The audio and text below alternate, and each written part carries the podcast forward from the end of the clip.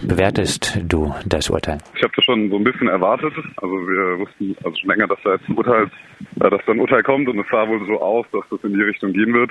Ich hatte sogar Angst, dass es weitergeht.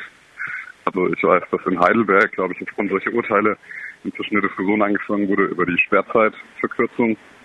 Ähm, das ist jetzt in Freiburg wirklich der Fall. Ähm, aber es ist natürlich ein Urteil, mit dem ich jetzt aus politischer Sicht nicht zufrieden bin. Oder was ich zufrieden bin, äh, was ich äh, ja als einen Rückschlag werte für die Entwicklung der Innenstadt. Warum? Weil ich tatsächlich glaube, dass ähm, eine belebte Innenstadt, wie Freiburg eine hat, ein, äh, ein großes Plus dieser Stadt ist. Und eine belebte Innenstadt mit den Konflikten, die das natürlich mit sich bringt, wie die Lärmkonflikte, Freiburg bereichert. Und wenn jetzt durch äh, aufgrund dieses Urteils äh, die Stadt anfangen würde, da mit äh, sehr strikten Maßnahmen quasi durchzusetzen, dass der Augustinerplatz nachts äh, kein äh, belebter kein belebter Ort mehr ist und tatsächlich äh, leer wird und niemand dort mehr Bier trinken kann und umsitzen kann und einen schönen lauen Sommerabend genießen kann, dann finde ich, wäre das ein Nachteil für die Stadt. Jetzt äh, wurden ja Lärmmessungen äh, durchgeführt durch äh, das Umweltamt. Äh, diese haben laut Gericht äh, mehrfach ähm, die Schwelle von möglicherweise gesundheitsgefährdenden Lärm überschritten. Hast du kein Verständnis für das Ruhebedürfnis, für das Bedürfnis nach Gesundheit der Anwohnerin am Augustinerplatz? Doch, auf jeden Fall. Ich habe ja selber in der Innenstadt gewohnt, also nicht weit vom Augustinerplatz, ja über fünf Jahre und ich weiß schon, dass es da auf jeden Fall Problemfelder gibt. Ich weiß aus eigener Erfahrung, dass man nachts hin und wieder mal aufwacht, wenn man in der Innenstadt wohnt, weil Leute halt laut brüllen durch die Straßen ziehen oder sehr laut nachts noch Musik hören, auch unter der Woche. Das ist auf jeden Fall nervig und das gerade wenn man auch am nächsten Tag wichtige Termine bei der Arbeit hat, die Berufsschule muss oder ähnliches. Also deswegen habe ich vollstes Verständnis dafür. Ich glaube bloß, dass das Problem sich also das Problem einfach vielschichtiger ist und sich auch nicht so einfach lösen lässt. Und dass das Problem vielleicht auch nicht primär bei den meisten Besucherinnen des Augustinerblatts liegt, sondern dass das oft einfach eben diese Einzelfälle sind, also Gruppen, betrunken, größere Gruppen, die sich äh, daneben benehmen. Und ich glaube nicht, dass man das Problem dadurch in den Griff bekriegt, dass man quasi die Innenstadt, ja gut, das ist überspitzt gesagt, aber dass man quasi dafür sorgt, dass die Innenstadt nachts nicht mehr ein belebter Ort ist. Das glaube ich einfach.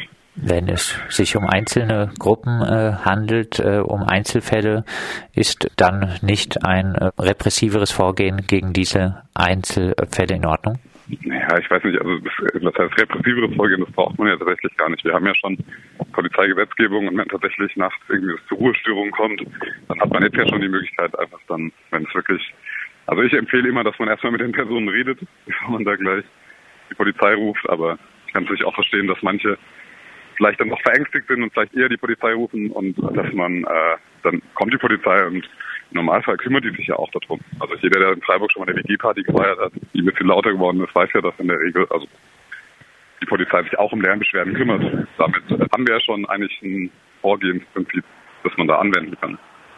Die Pressesprecherin der Stadt, Edith Lammersdorf, erklärte äh, auf Radio Dreikland Anfrage, dass man sich nun Gedanken machen müsse, wo die Leute in der Innenstadt hin können, wenn sie nicht mehr auf dem Augustiner sind. Sie würden dann ja sicherlich woanders hingehen, äh, sind jetzt äh, Verlagerungseffekte zu befürchten, wenn die Polizei wirklich am Augustinerplatz äh, mehr präsent wäre, wird das Lärmthema einfach äh, auf andere Plätze verlagert?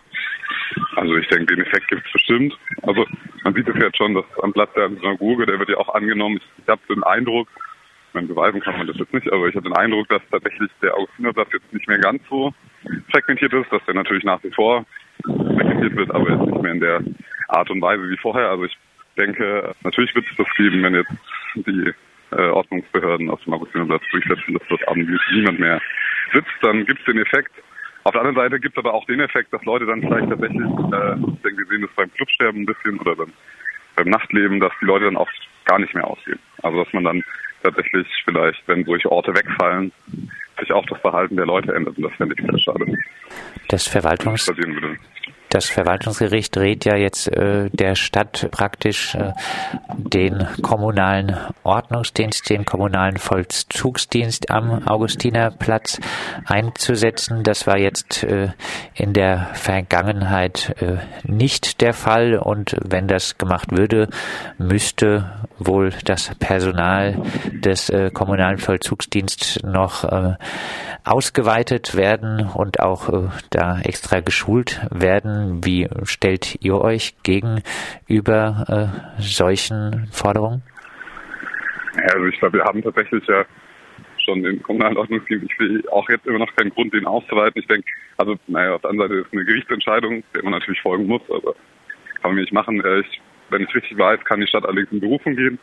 Also ich würde erstmal empfehlen, der Stadt das Urteil doch vielleicht nochmal anzufechten. Und ähm, vielleicht müsste man sich auch mal weitergehen. Also ich glaube, man müsste sich mal weitergehen, Gedanken machen, wie man ähm, diese Konflikte der Innenstadt löst, abseits von äh, Restriktionen und vom kommunalen Ordnungsdienst. Aber es gibt ja auch noch andere Möglichkeiten. Also ich weiß zum Beispiel, Stuttgart hat eine Zonierung eingeführt. Haben Stuttgart einen Teil der Innenstadt zoniert. Es ist ja an, auf der anderen Seite auch, freue ich mich darüber, dass wir eine belebte Innenstadt haben, also dass da Leute wohnen, hat ja auch seine Vorteile. Also ich will nicht, also unser Ziel, unser politisches Ziel ist nicht, weil wir alle alle Bewohner der Innenstadt aus der Innenstadt zu vertreiben, damit dort nachts irgendwie äh, jeden Abend eine große Party stattfinden kann.